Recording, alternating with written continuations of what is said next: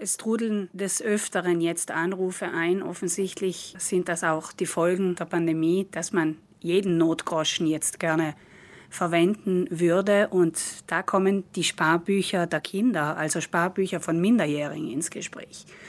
Man fragt uns zum Beispiel, ja, kann ich die denn jetzt nicht verwenden, wenn ich zum Beispiel die Miete bezahlen muss oder weil Rechnungen fällig sind? In der Bank erhält man dann die Auskunft, nein, das ist nicht möglich. Eine Behebung muss vom Vormundschaftsgericht genehmigt werden. Viele sind dann erstmal irritiert und wollen das so nicht glauben oder hinnehmen. Doch es stimmt, bestätigt Gunde Bauhofer. Die Eltern dürfen einzahlen, aber abhebungsberechtigt von diesem Sparbuch ist im Prinzip nur das Kind, und zwar in dem Moment, wenn es die Volljährigkeit erreicht hat. Wenn ich vor diesem Zeitpunkt eine Abhebung machen möchte, dann muss ich mir das gerichtlich genehmigen lassen.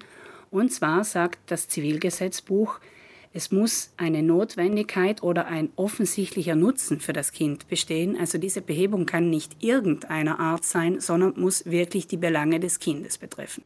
Das ist bitter, wenn jemand finanziell in der Klemme steckt. Verbraucherschutzorganisationen raten daher, Wer nicht ganz sicher ist, ob dieser Notgroschen fürs Kind auch wirklich immer beim Kind bleiben soll, der sollte sich vielleicht für eine andere Anlageform entscheiden, zum Beispiel für ein Online-Depotkonto, auf das man jederzeit Zugriff hat, wenn es auf den Namen der Eltern lautet. Obwohl ein Online-Depotkonto auf den Namen der Eltern oft vorteilhafter wäre, entscheiden sich manche dennoch für ein traditionelles Sparbuch.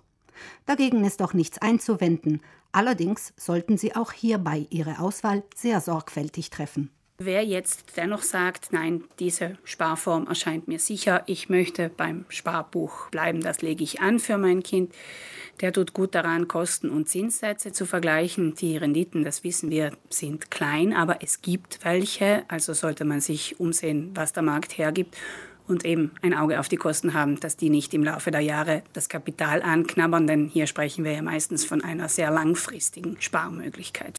Für Kinder oder Enkelkinder zu sparen ist selbst in Zeiten niedriger Zinsen ein schönes Geschenk für ein Kind, mit dem es später viel wird anfangen können, etwa wenn es an die Zeit des Führerscheinmachen geht oder wenn der Schritt aus dem Elternhaus in die erste eigene Bleibe ansteht.